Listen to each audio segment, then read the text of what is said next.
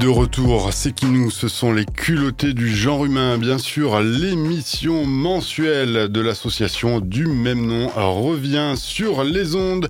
Ça se passe tous les troisièmes jeudis du mois. La rediffusion est-elle toujours le samedi à 13h hmm, Question. Peut-être que ça a un petit peu changé sur la grille que je n'ai pas sous les yeux. Mais si, normalement, ça n'a pas bougé. Alors, ça n'a pas bougé. Parfait. On est euh, ben, de retour pour cette nouvelle euh, saison avec plein de belles choses, notamment cette voix que vous venez d'entendre, c'est celle de Sarah. Bonjour Sarah. Ouais, je suis là, j'ai survécu euh, à cet été euh, caniculaire. Bon, ben, à cette euh, rentrée spectaculaire. Très bien dit. Euh, plein de belles choses à venir et notamment hein, aussi cette présence de Maude à saluer. Bonjour Maude. Hello. Ah. elle force le sourire parce qu'elle sait qu'elle va nous dire des choses qui sont pas très joyeuses. C'est ce que tu nous disais en tout cas. Mais non, je suis sûr que tu vas arriver à nous faire Jamais d'ironie, jamais. Une émission euh, ben, qui aura aussi quand même la présence de notre amie Anne-Lise. Oui, Elle n'est pas là avec nous, mais elle sera là dans l'émission, bien sûr, pour ben, continuer à nous faire son petit voyage en lettres culottées, ces textes qu'elle aime prodiguer. Elle n'est pas là non plus avec nous, mais elle est là avec nous en musique aussi. C'est bien sûr Marion Maévol. Elle, euh, elle est en charge de cette programmation musicale qu'on eh ben, déclinera tout au long de cette petite heure à passer euh, ensemble. Euh, Est-il besoin de rappeler le concept de cette émission? Ça peut être pas mal, ça peut être pas mal. Ouais, on sait jamais si c'est la première fois que vous tombez sur euh, sur ces voix. Euh, donc l'émission des culottés, elle existe depuis euh, trois ans maintenant sur euh, les ondes de, de Rage. et un peu comme l'association, on porte voilà certaines valeurs, inclusivité, solidarité. on est une association féministe et voilà, on essaie de, de parler des humains en général, des meufs aussi, des légalités, tout ça, tout ça, et puis un petit peu d'actualité, et puis avec une petite touche des fois euh, d'humour, parce que sinon, bah, on tomberait très vite en dépression, bref, et beaucoup de musique aussi pour, pour kiffer. Et, euh, et, voilà, puis de temps en temps, on part à, la rencontre euh, d'artistes euh, locaux. Euh, quand on a des belles opportunités aussi de rencontrer des réalisateurs, des réalisatrices, des auteurs, des autrices, on y va. Et puis on embarque aussi Rage avec nous quand c'est des événements hors les murs et dans des endroits de la ville de Nîmes. Et voilà quoi. Je crois que j'ai bien résumé. Bah ouais, très bien. Et puis en plus, ça me permet de rappeler ce que j'ai oublié euh, ah dans l'agenda de cette émission, c'est-à-dire l'interview de euh, Simon de, Mar de Pardon et euh, Marie Pérennes, les réalisateurs du documentaire euh, Riposte féministe, bien sûr que vous pourrez avoir eh bien dans les salles à partir du 9 novembre, si je ne dis pas de bêtises, mais qu'on a pu voir en exclusivité internationale. Et on a donc même l'interview euh, bah, de ces deux réalisateurs qu'on a pu faire du côté du sémaphore. Bien sûr, le cinéma d'arrêt d'essai de Nîmes, vous le connaissez. Voilà, je parle déjà beaucoup trop, cette intro est déjà beaucoup trop longue. Musique, musique. Il est temps effectivement eh ben, de rendre hommage à celle qui fait la programmation euh, musicale. Voici euh, Maevol en... avec IMC, bien sûr, Made in Oregon, s'il vous plaît. Euh, il s'agit du titre... Moi, eh je dis Oregon, euh, Oregon, tu vois, des fois. Oregon. Ce n'est pas la petite herbe qu'on peut mettre sur les pizzas, c'est bien l'Oregon. Et donc le titre Titan par IMC et Maevol. C'est un pour vous. Et puis allez, c'est pour démarrer euh, cette émission des culottés.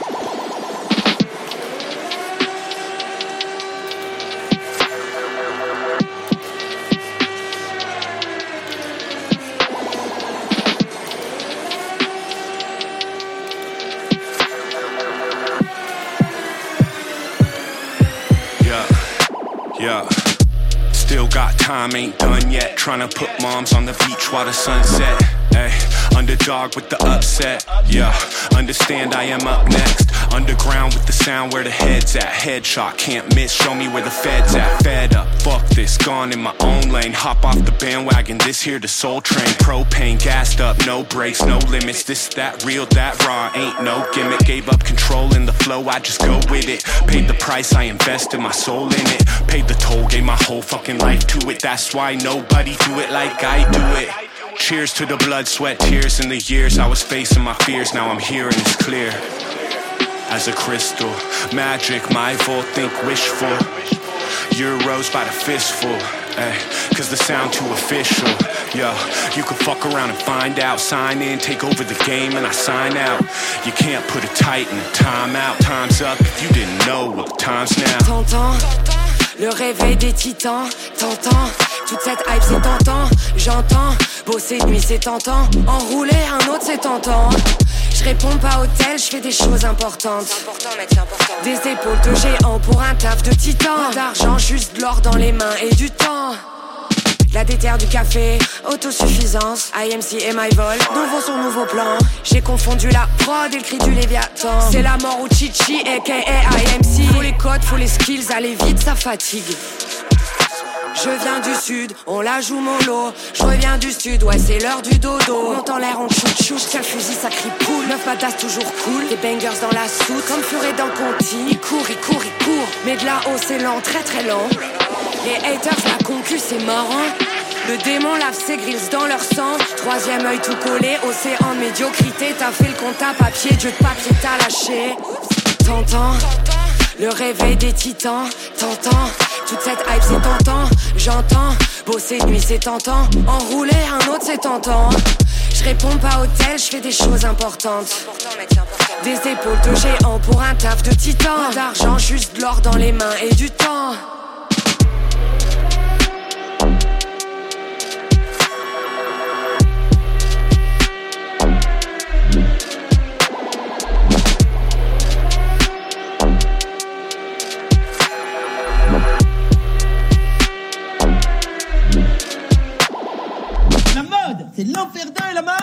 C'est vraiment super sympa. C'est l'enfer de la mode. C'est vraiment super sympa. Car ils peuvent nous ôter la vie, mais ils ne nous ôteront jamais notre liberté Actu et autres joyeusetés.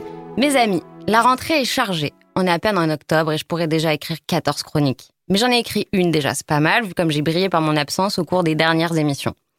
J'aurais pu vous parler des affaires de violence conjugale qui secouent le monde politique depuis quelques semaines. Mais que nenni J'ai trop l'impression que ces faits, qui sont pourtant graves et préoccupants, sont instrumentalisés entre partis politiques et j'ai pas envie de jouer ce jeu-là. On quitte donc la France, les pénuries d'essence et de moutarde et les jolis cols roulés de Bruno Le Maire. On prend un vol de 5h46, soit 4397 km, pour atterrir à Téhéran, capitale de l'Iran. Un pays somme toute fort sympathique si le régime islamique qui gouverne depuis 35 ans ne faisait pas appliquer la charia par le biais notamment de la police des mœurs. Rapido, parce que c'est compliqué tout ça et que j'ai pas envie de me taper les 150 pages Wikipédia sur l'histoire géopolitique de l'Iran.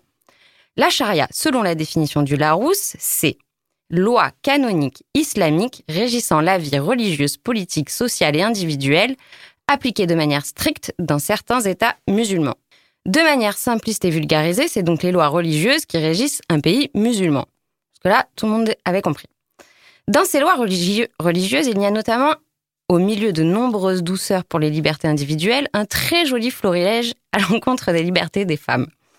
Je vous ai fait une petite sélec d'après le rapport 2021-2022 d'Amnesty International sur la situation des droits humains dans le monde. Le port du voile obligatoire avec une longueur minimum, classic shit, l'interdiction de vente de produits contraceptifs par des structures de santé publique, l'âge légal de mariage des filles fixé à 13 ans, et même plus tôt, selon l'autorité du père. Selon les chiffres officiels, 31 379 mariages de filles âgées de 10 à 14 ans ont eu lieu entre mars 2020 et mars 2021, soit 10,5% de plus que l'année précédente. Allez-y, vous pouvez vomir, je vous laisse quelques secondes pour revenir avec moi.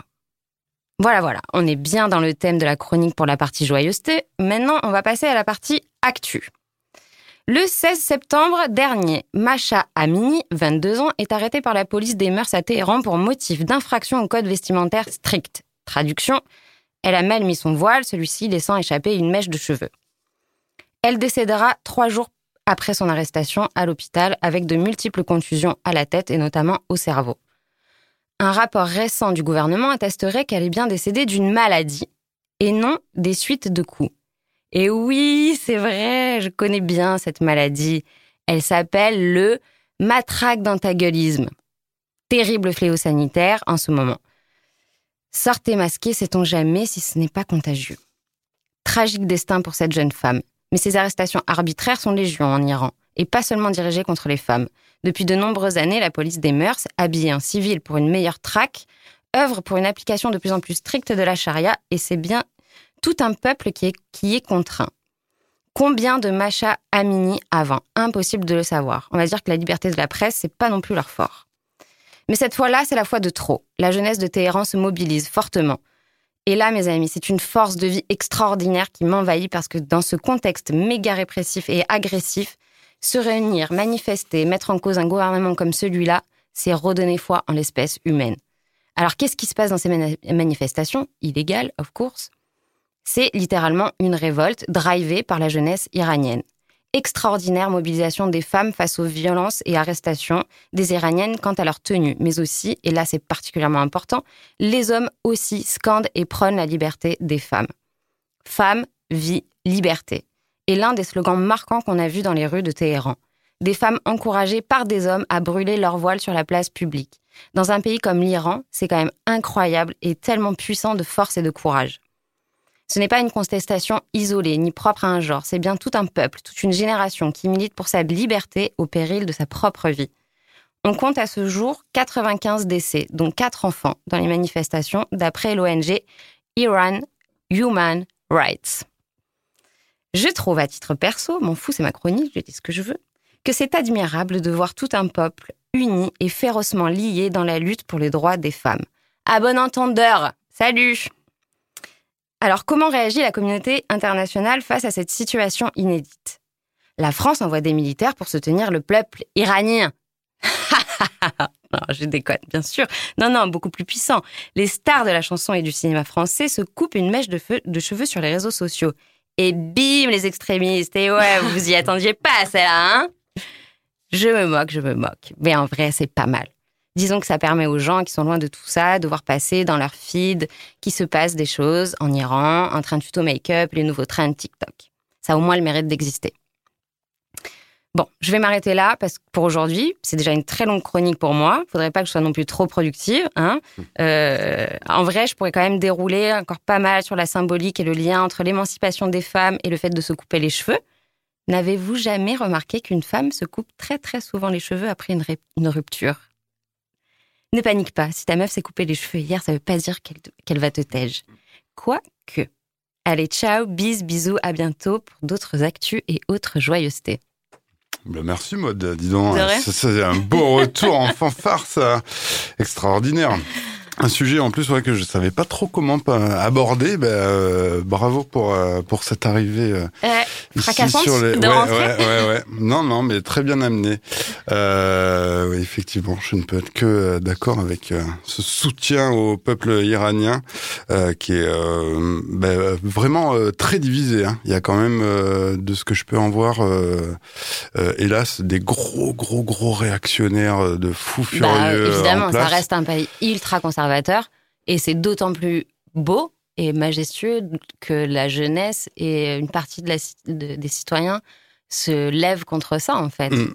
carrément. Moi, je trouve ça complètement fou euh, dans le contexte euh, géopolitique, là où ils sont placés, un pays du Moyen-Orient, foncièrement et traditionnellement musulman, de voir que les hommes et les femmes se lèvent et bravent euh, la répression, en fait. Je trouve ça incroyable. Oui, ça force le respect en France. Alors, euh, parce que je m'appelle euh, Sarah Lawari et que j'ai une famille euh, musulmane, je me permets de parler. Juste, je suis toute. Enfin, voilà, il n'y a pas de souci. Juste, je veux dire que je vais encore dire un truc que tout le monde dit peut-être un peu partout, mais peut-être pas encore assez, c'est ne pas faire d'amalgame. parce que beaucoup de gens, parce qu'on parle de, de, musulmans, de voile, etc., mmh. rapportent ce qui se passe en Iran, ici, en France, avec aussi des, des discours qui font vomir. Et, euh, ben, en fait, et, euh, et, moi, je, je, pense juste que euh, ce qui reste, en fait, pour moi, essentiel et, et important, c'est euh, c'est juste la, la liberté en fait et le choix de, de, mettre ou pas en fait. Bah voilà, mais en fait j'ai pas eu le temps de dérouler le reste de la chronique. c'est pas toi que je, tu vois, que je vise quand je dis ça. C'est mais c'est la liberté qui est en jeu en fait. Voilà, c'est cette liberté là qui est en jeu à Téhéran, en Iran depuis des décennies, euh, voire des, ouais, des centaines d'années. et si on doit voir la situation en France, en France, c'est un petit peu la, la en ce moment, en tout cas, moi, je trouve que, que ça pue beaucoup. C'est un peu, on cherche justement ces, ces, ces, musulmanes qui portent un voile ou qui portent des robes peut-être un peu trop larges et, et on va, excusez-moi du terme, les faire chier sur, sur une tenue. Voilà. Après, c'est pas comparer. Je fais pas du tout la comparaison entre France et Iran. Euh, par contre, ce que je vois, c'est qu'ici, euh, la sphère médiatique reprend ce truc euh, aussi. Enfin, ce qui se passe à Téhéran et de manière très nauséabonde, euh, et ça fait encore monter en fait. Euh, Mais il y a des, femmes voilées qui militent pour le libre choix, en fait. Bah, exactement. Et mm, mm. enfin. Voilà. Ça me paraît tellement évident qu'effectivement, je l'ai pas souligné, mais tu as raison de le dire. Je le dis. C'est mm. que c'est un combat pour les libertés et pour le, le droit de choisir. C'est aussi simple que ça. Et c'est le combat des féministes, et c'est notre combat à nous, et c'est le combat de tous les gens qui sont pour l'égalité, en fait. Voilà, voilà. Voilà, voilà. allez, allez, des blagues. Alors, la musique, la musique. c'est à moi d'intervenir, la blague, c'est ça, non? Euh, Non, non, pour finir là-dessus, je vous invite à suivre, en tout cas, moi, je la suis sur euh, Twitter, ce réseau social qui vient juste de sortir, là, c'est un truc de jeune, donc, euh, Mazi Alanin, Alanjad, Alinjad, pardon, oh là là, je vous le mettrai du coup en référence euh, du côté des, euh, des publications de, de ce podcast, de cette émission des, des culottés une journaliste iranienne et activiste aussi euh, par la même occasion qui euh, rapporte euh, très très très régulièrement en ce moment parce que c'est effectivement très actif. Tout ce qui se passe du côté de l'Iran elle est elle-même. Donc la source est plutôt sûre. Et eh bien pour conclure là-dessus on va faire appel à notre Marion international bien sûr pour repartir en musique avec Imanou, une proposition donc de Marion, tout jeune artiste qui euh, bah, performe avec à peine euh, à peine 16 ans au compteur, un premier album déjà repéré de partout, ça s'appelle Unfold, c'est déjà sorti. Et euh, bah, le titre qu'on vous propose, A Taste of Hope, bien sûr correspond tout à fait à cette ambiance dont on avait besoin, un petit goût de d'espoir. C'est donc Imanou, la sélection musicale de Marion.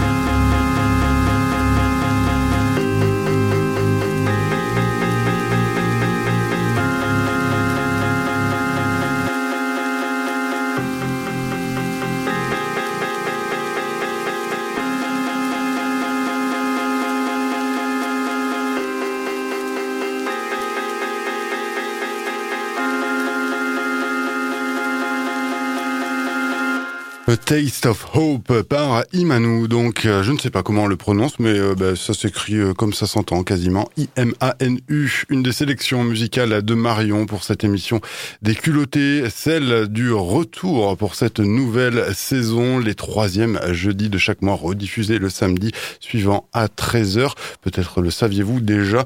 En tout cas, n'hésitez pas à suivre les culottés, notamment sur les réseaux sociaux. Dans tous les cas, vous serez forcément bien renseignés cette émission eh bien, nous permettra d'accueillir les réalisateurs du film Riposte féministe que nous avons pu rencontrer à Nîmes avant cette sortie nationale prévue le 9 novembre. Eh bien oui, nous avons eu ces euh, deux réalisateurs ici même pour les euh, culotter. On vous les propose eh bien juste après euh, avoir retrouvé Anne-Lise et son petit voyage en lettres culottées. Elle nous invite dans son intimité. C'est tout doux comme on l'aime.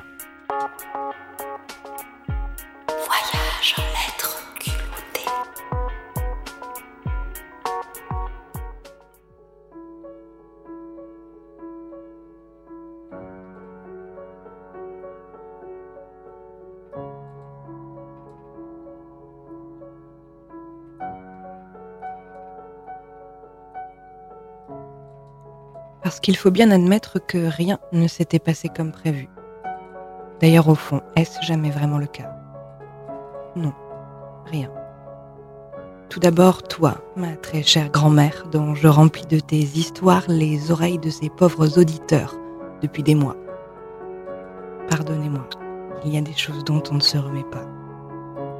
C'est peut-être pour cela qu'on les écrit.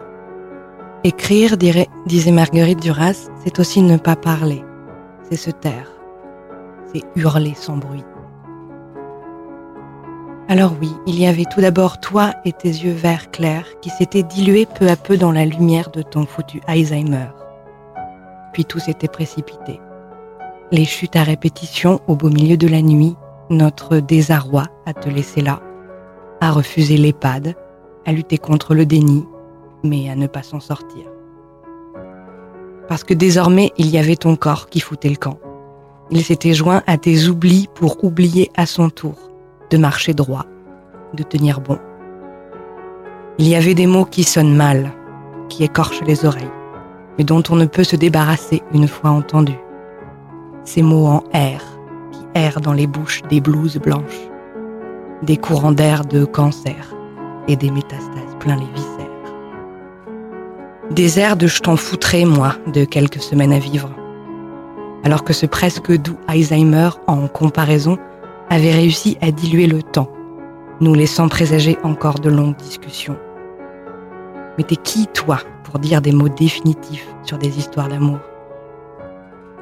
Voilà, ça s'était pas passé comme prévu. Enfin, c'était quand même arrivé.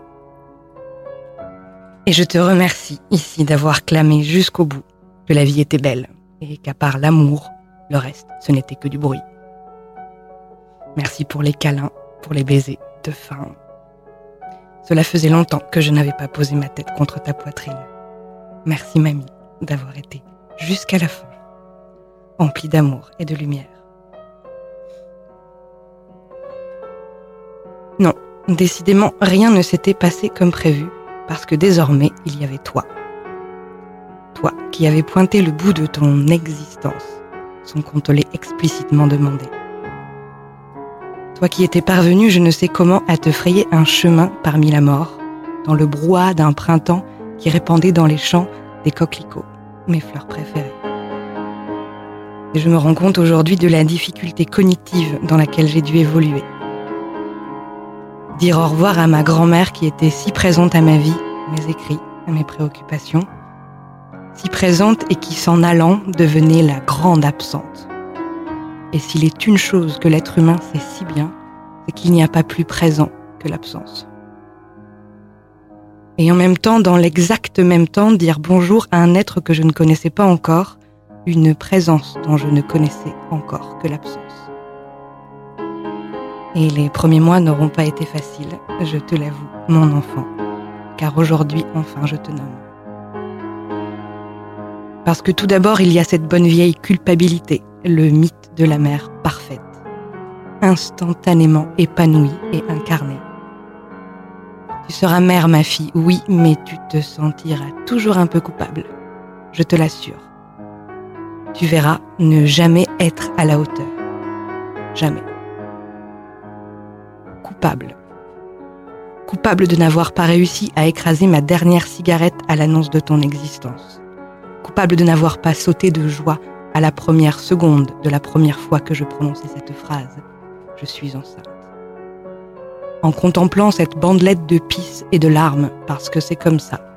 Mamie venait juste de partir et gérait encore dans sa grande maison vide.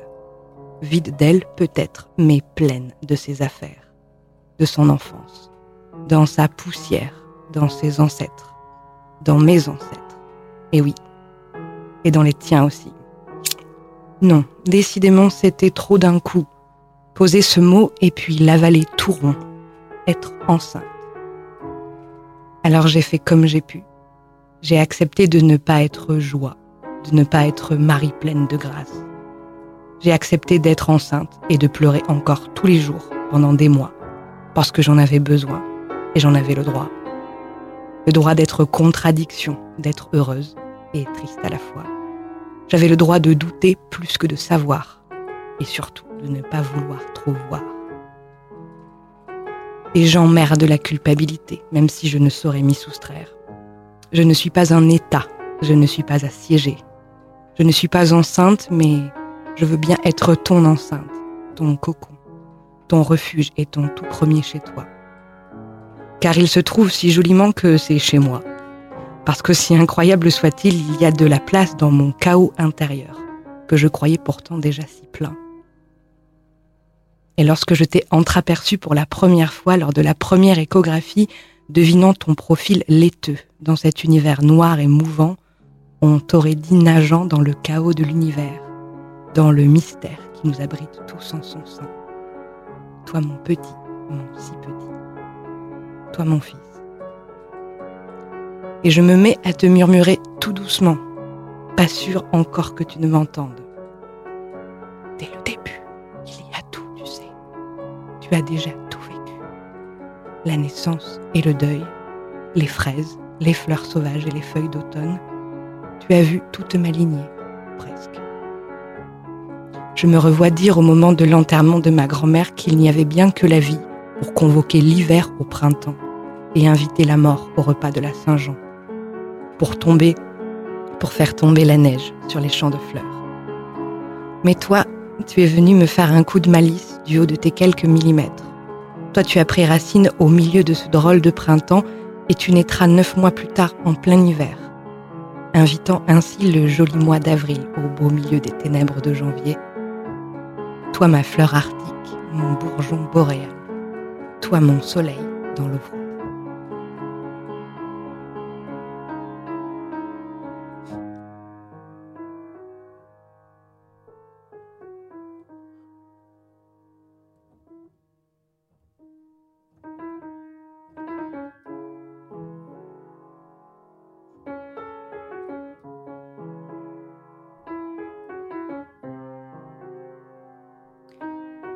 Et pour continuer sur ce sujet, je vous euh, conseille trois petites choses. Une première, c'est un reportage d'Arte en ce moment visible sur la plateforme de podcast qui s'appelle Le mythe de la mère parfaite. Euh, pour continuer, je vous conseille, voilà, une, je suis une grande fan de Jean-Claude Amessen. Euh, il a fait une, émission qui est magnifique, euh, qu'on peut réécouter sur France Inter et qui s'appelle La promesse de l'aube et qui parle extrêmement bien du rapport un peu fou de la mère avec son enfant. Et enfin, un livre que j'ai lu cet été qui est de l'islandaise Auður Ava Olafsdottir. Euh, vous inquiétez pas, le nom du livre est plus facile à retenir. Il s'appelle La vérité sur la lumière. C'est euh, publié aux éditions Zulma. Et je vais finir juste avec une petite citation euh, de son livre. On dit que l'homme ne se remet jamais d'être né, que l'expérience la plus difficile de la vie, c'est de venir au monde et que le plus difficile ensuite, c'est de s'habituer à la lumière. À bientôt.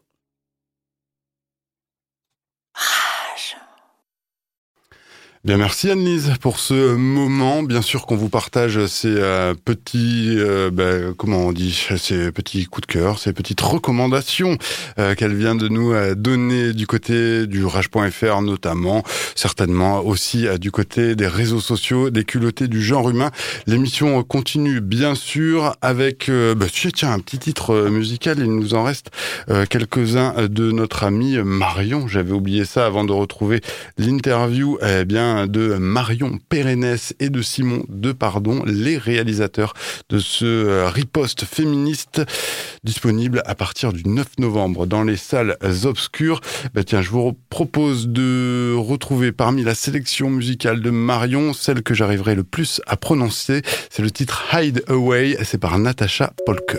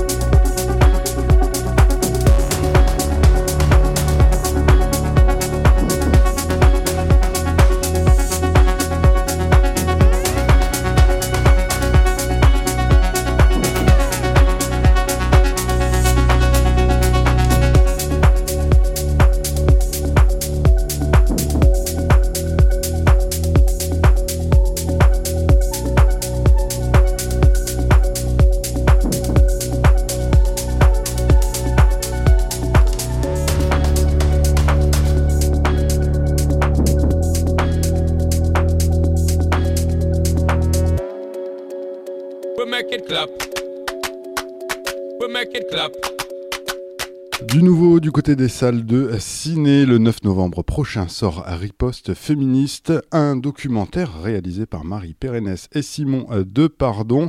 Les deux réalisateurs nous proposent eh bien, de retrouver les différentes colleuses féministes. Vous les avez peut-être croisées ici ou là à travers leurs œuvres nocturnes.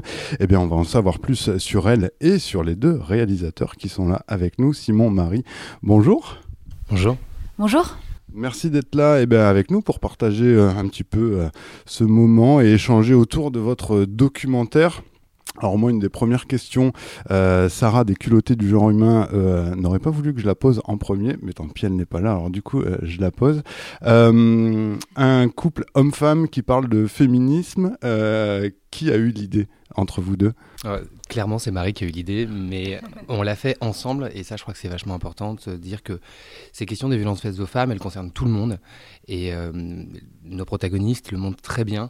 Elles essayent d'interpeller dans la rue pour que les passants, les passantes se prennent, euh, voilà, le, ce message un peu en pleine face parfois, mais surtout euh, se prennent d'amour pour cette cause qui, je crois, vraiment concerne tout le monde. Oui, je pense qu'aujourd'hui, ces violences et, euh, cette euh, façon de considérer les femmes dans la société, euh, c'est un rapport qui est insupportable pour tout le monde, en effet, et que chacun et chacune a son rôle à jouer là-dedans. Les hommes comme les femmes, à des, niveaux et à des endroits différents. Et faire un film ensemble, c'était voilà, affirmer ça aussi et, et, et prendre un parti politique et militant fort. Alors les, euh, les colleuses, on les retrouve euh, bah, à travers tous ces slogans qu'elles euh, affichent, de la colle toute simple à papier peint, des feuilles blanches, de la peinture noire pour communiquer finalement. C'est ça l'outil le, l'outil de base unique, principal, qui va permettre de, de débloquer, d'avancer encore plus les, les choses, comme on l'a eu avec le phénomène MeToo. Pour faire avancer justement la lutte féministe, il faut communiquer. Oui, je pense que la communication, euh, décompter euh, le, nombre de victimes de féminicide qui était un peu à, l'origine de cette action de collage, euh, c'est essentiel et c'est comme ça qu'on fait, qu'on fait évoluer, qu'on parle, qu'on questionne.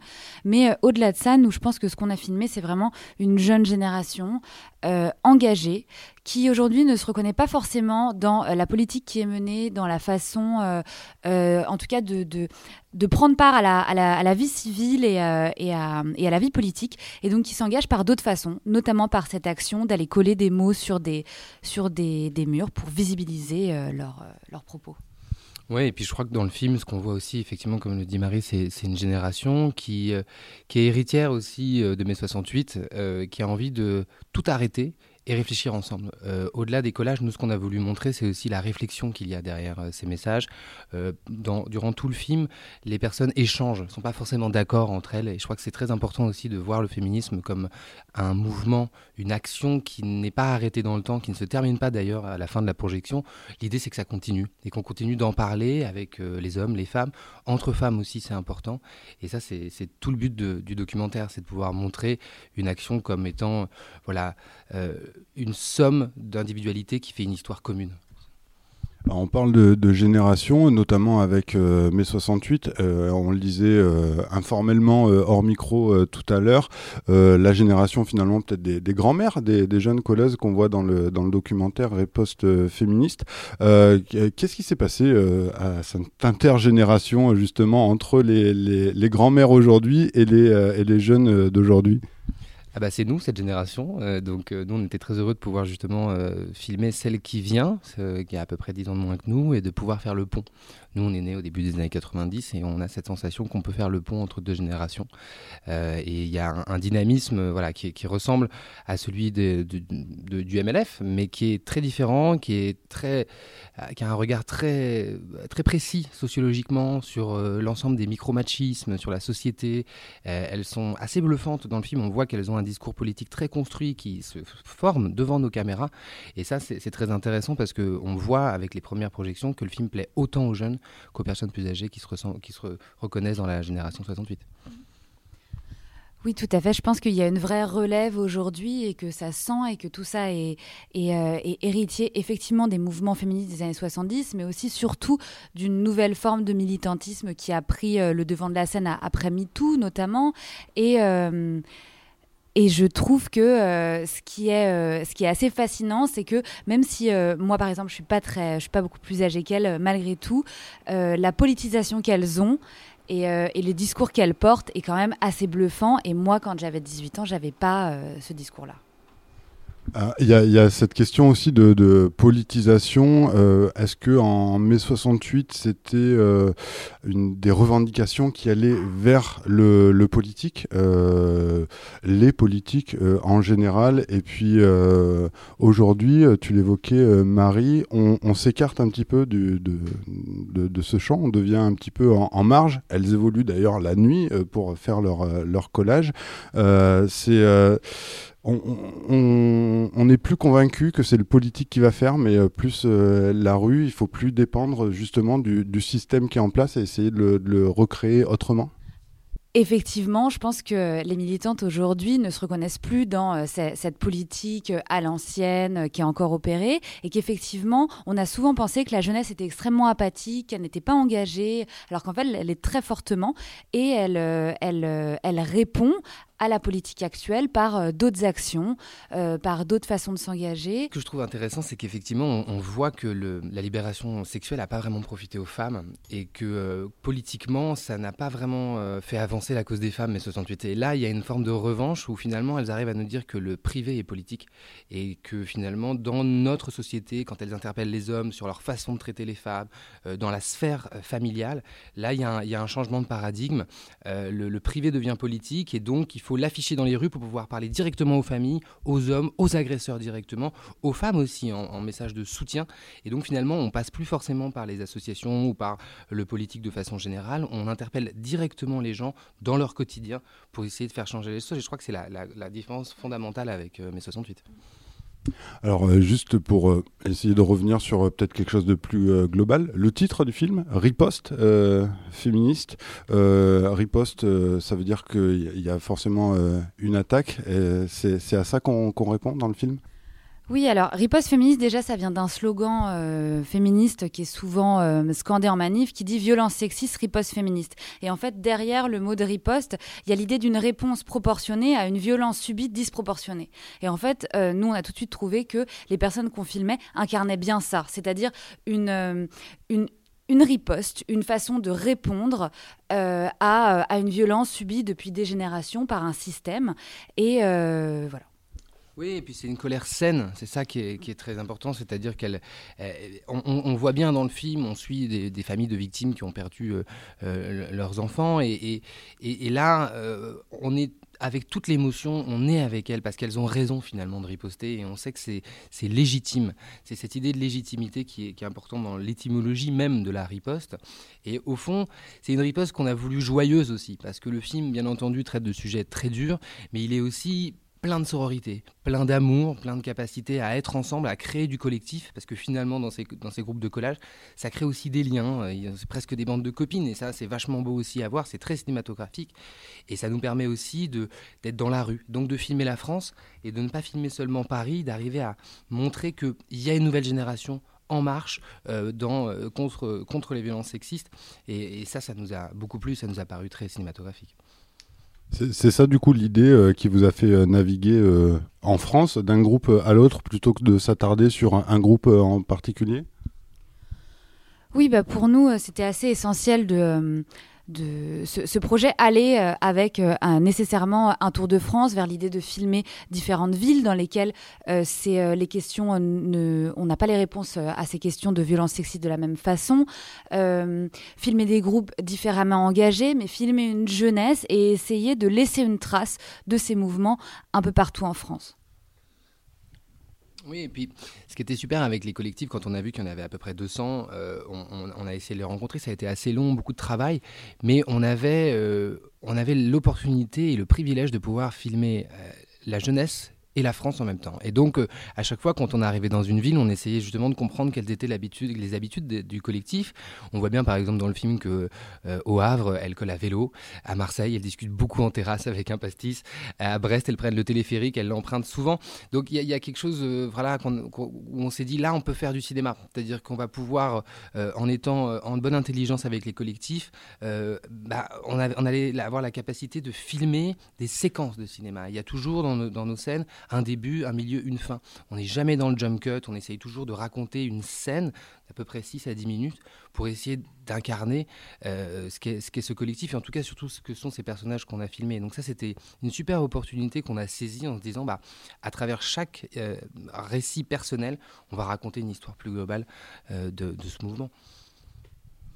Euh, quand on est un, collectif euh, féministe euh, qui œuvre la, nuit, a priori donc un peu caché, on n'a pas envie de, se montrer, et il y a eu quelques malheureux événements bah, où les, les, colleuses se sont faites agresser malheureusement, qui, bah, qui, leur donnent raison de rester un petit peu dans l'ombre comme ça. comment est-ce qu'on fait pour introduire ces, collectifs? Quelle, quelle quelle euh, comment comment dire hein, quelle validation on peut avoir pour euh, ben, avoir l'autorisation de, les suivre et, de les filmer? Bah, ça a été un très long travail. Nous, on a, on a pris euh, près d'un an à faire des repérages un peu partout en France, à les rencontrer, à les contacter. Avant, c'était la période des, Zooms et du, et du Covid, et ensuite à les rencontrer vraiment physiquement dans chaque ville on leur laissait l'opportunité de poser toutes les questions euh, qu'elles avaient à nous poser sur notre démarche, ce qu'on voulait faire, ce qu'on voulait raconter, la façon dont on voulait le faire. Et ensuite, on construisait vraiment, euh, euh, vraiment ce projet ensemble. C'est-à-dire que, comme le disait Simon, on s'adaptait à des habitus qu'elles avaient dans chaque ville, donc la façon de coller, la façon de sortir dans la rue, les endroits où, où elles allaient. Et, et je crois qu'on a vraiment travaillé sur ce contrat de confiance ensemble, sur elles, ce qu'elles avaient envie de, dire aussi, parce qu'on euh, pense que le cinéma est fondamental dans ce qu'il raconte de la société aujourd'hui. Et là, elles avaient l'opportunité de créer avec nous des nouveaux récits et de visibilité, ces visibiliser pardon, ces nouveaux récits.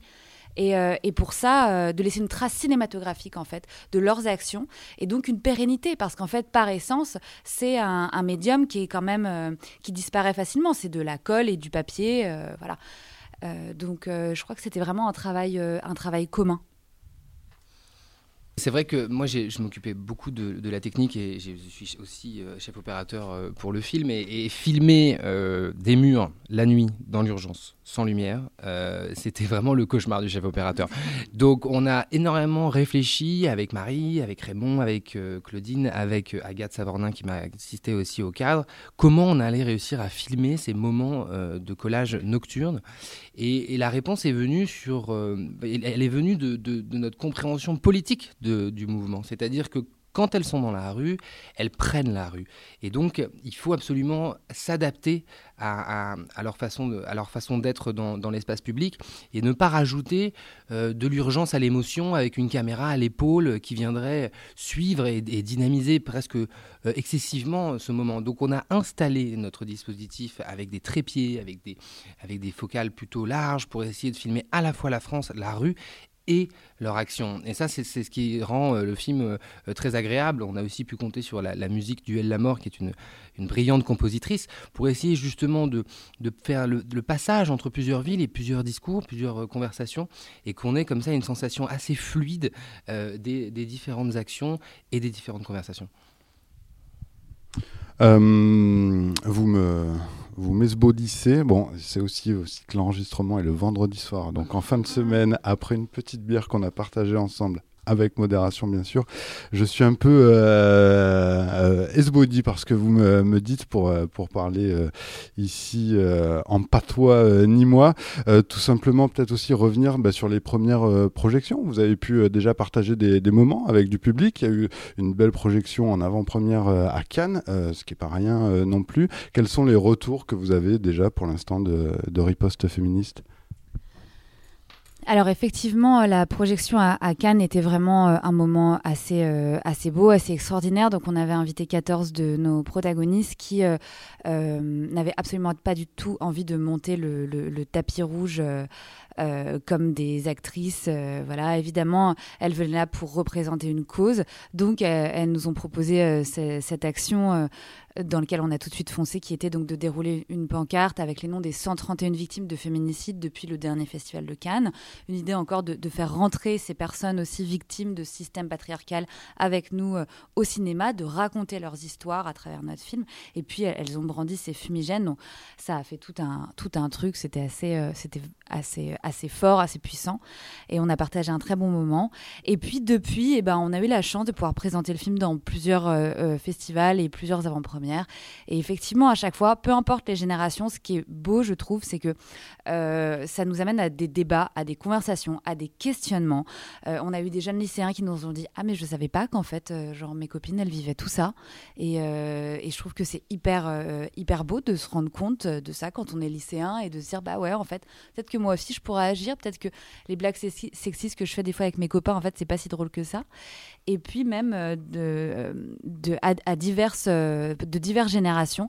Euh, on a eu plein de retours hyper positifs, des papas qui nous disaient ah mais ça pourrait être ma fille, ah mais je reconnais euh, euh, hyper bien son discours, ou alors des, femmes un peu plus âgées qui disaient bah c'est formidable parce que moi j'ai l'impression que personne prenait la relève et en fait je me rends compte que si quoi. Donc voilà et on a très envie que ça continue évidemment. Non, on, profite vraiment aussi voilà, de, du réseau de cinéma d'arrêt d'essai pour faire exactement ce qui était le but du film, c'est-à-dire des rencontres. Euh, et donc euh, là, voilà, on, commence tout juste ici à Nîmes. On, est très heureux d'être accueillis au sémaphore et on va pouvoir à chaque fois justement nous aussi apprendre des choses comme on l'a fait pendant tout le projet. C'est-à-dire qu'à deux, on a énormément discuté euh, sur le féminisme, sur ces questions-là. On écoutait des podcasts pendant des heures quand on allait en, repérage puis en tournage et, et intellectuellement, c'était passionnant à vivre parce que effectivement, le féminisme, il est partout, le machisme aussi. Il faut absolument reconstruire, déconstruire euh, toute notre façon de, se comporter avec les femmes. Et ça, je trouve que bah voilà, ça sert à ça aussi le cinéma, c'est d'apprendre des choses tout en prenant beaucoup d'émotions. Et c'est ce qu'on a essayé de faire avec Riposte, c'est que ce soit un film fort. Euh, il y a plein de types d'émotions dans le film. Et à la fois, on en sort galvanisé parce qu'on a appris plein de choses. Alors en général, le, spectateur que, je suis et les spectateurs qui nous écoutent aussi, on a un petit temps de retard sur euh, l'industrie euh, cinématographique. Est-ce que vous, vous avez déjà d'autres projets en cours, ne serait-ce qu'à l'état d'ébauche euh, d'idées encore? Ça va donner des suites, cette riposte féminine? Réponse féministe. C'est important de ne pas se tromper. Non, mais c'est vrai que nous, on a beaucoup euh, apprécié travailler ensemble. Et puis, on vient aussi euh, de loin. Palmeret Désert, notre société de production, a produit des films documentaires pour la salle de cinéma depuis euh, près de 30 ans. Et, je pense que c'est très important de soutenir les exploitants, soutenir le cinéma documentaire. Donc, nous, on va continuer. on ne sait pas encore exactement le sujet, step by step comme dirait Sandrine Rousseau.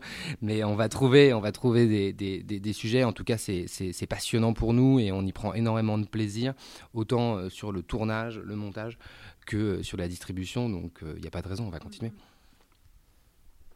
Bah, parfait, merci en tout cas euh, Simon euh, Marie, merci au Sémaphore de nous avoir euh, prêté sa petite salle que vous ne connaîtrez peut-être jamais pour réaliser ce, petit temps d'échange avec Marie Pérennes et Simon Depardon, les deux réalisateurs de Riposte féministe.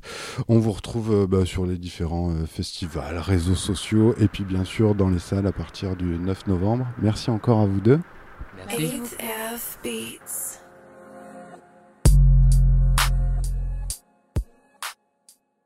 Eh bien voilà, quasiment euh, la fin de cette euh, émission. Euh, bah, J'étais ravi de vous retrouver là tous et toutes surtout. un petit peu ici et là. non, ça va. Il y avait Simon de Pardon, l'inviton, donc ça va. L'inviton. l'inviton, ouais, parce que c'est Simon de Pardon, l'inviton.